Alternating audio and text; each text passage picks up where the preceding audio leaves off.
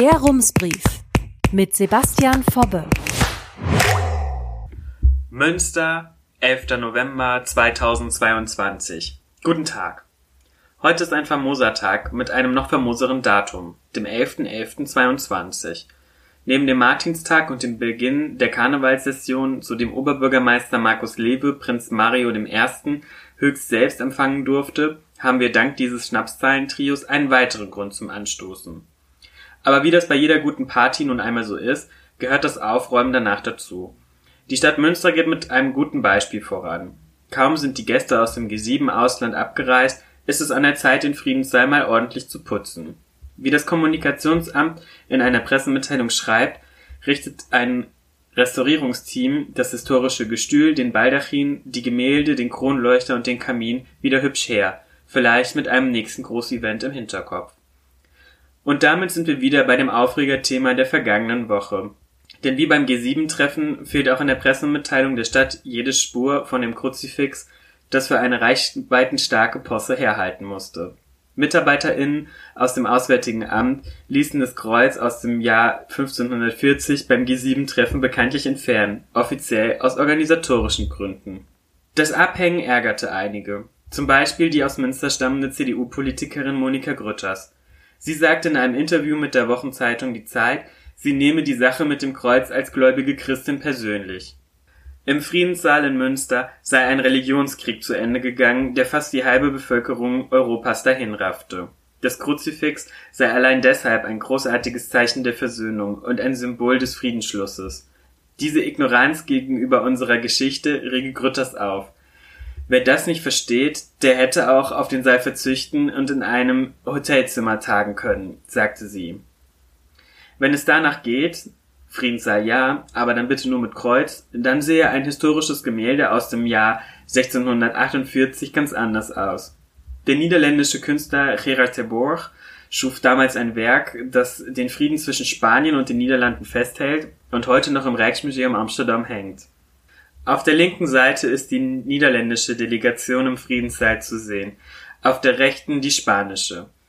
Dargestellt sind auch eine Maria im Kronleuchter, ein Kreuz auf einer Bibel und die Nordwand des Friedenssaals, an der das Kruzifix angebracht ist. Nur ist das Kreuz im Gemälde nirgends zu sehen. Auf dieses Detail hatte uns diese Woche eine Leserin aufmerksam gemacht. Wie kann das sein? Ein Anruf bei Mechthild Beimann Schöner.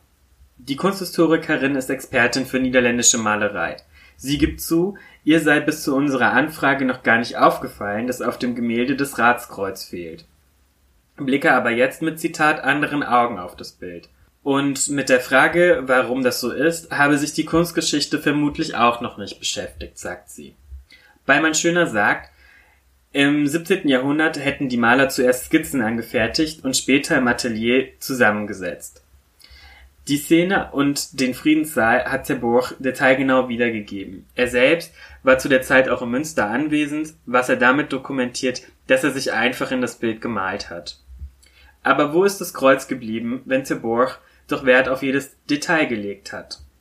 Das kann die Kunsthistorikerin Mechthild Beimann-Schöner auch nicht sagen. Sie vermutet, es könnte daran liegen, dass an dem Kreuz eine Jesusfigur hängt. In der damaligen Zeit war das für die KatholikInnen in Spanien und Münster kein Problem, wohl aber für die calvinistischen Unterhändler aus den Niederlanden. Dass Terborch den gekreuzigten Jesus unterschlagen hat, könnte schlicht, Zitat, eine Neutralitätsgeschichte gewesen sein, wie beim Außenministerium, mutmaßt Mechthild Beimann Schöner.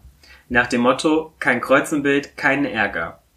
Der Grund könnte aber auch viel simpler sein. Vielleicht hat Gerard Terborch das Kreuz nie gesehen, Schließlich stehen auf dem Gemälde vor der Nordwand unzählige Männer. Es könnte aber auch sein, dass sie das Kreuz für die Friedensverhandlungen kurz abgehängt haben. Wer weiß das schon so genau. Wir wechseln das Thema. Es geht um Probleme bei der Post. Diese Geschichte hat Antonia Strothmann für Sie recherchiert. Im Advent wird es bei der Post immer stressig. Dieses Jahr ganz besonders. Weil Personal fehlt, müssen die Bürokräfte bei der Deutschen Post im Weihnachtsgeschäft aushelfen allerdings auf freiwilliger Basis.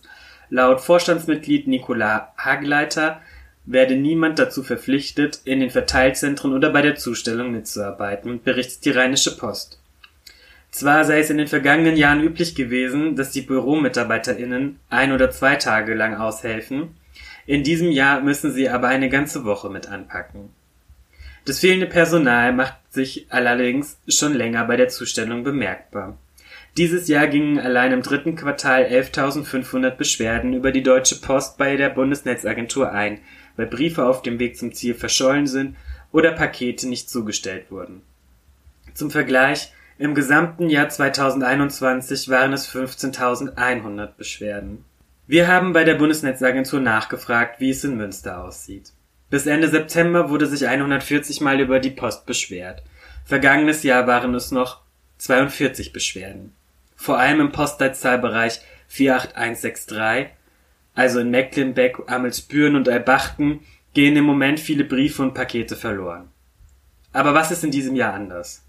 In bestimmte Beschwerde-Hotspots fehlt fast jeder dritte Zusteller oder jede dritte Zustellerin, sagte Vorstandsmitglied Nicola Hackleitner der deutschen Presseagentur. Und das liegt unter anderem an Corona. Während es im Juli 2021 noch 100 Corona-Krankmeldungen gab, sind es im Juli 2022 schon 6800 gewesen.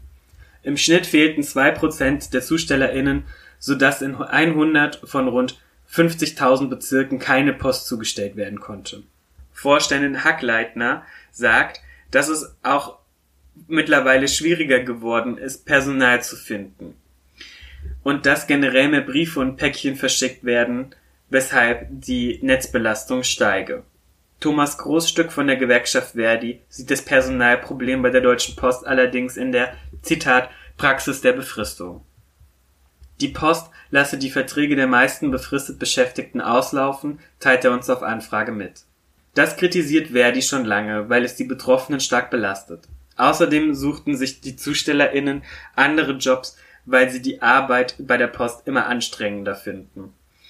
Um die Situation zu entschärfen, müsste die Deutsche Post laut Großstück jetzt neues Personal einstellen, am besten unbefristet und alle anderen Arbeitsverträge entfristen.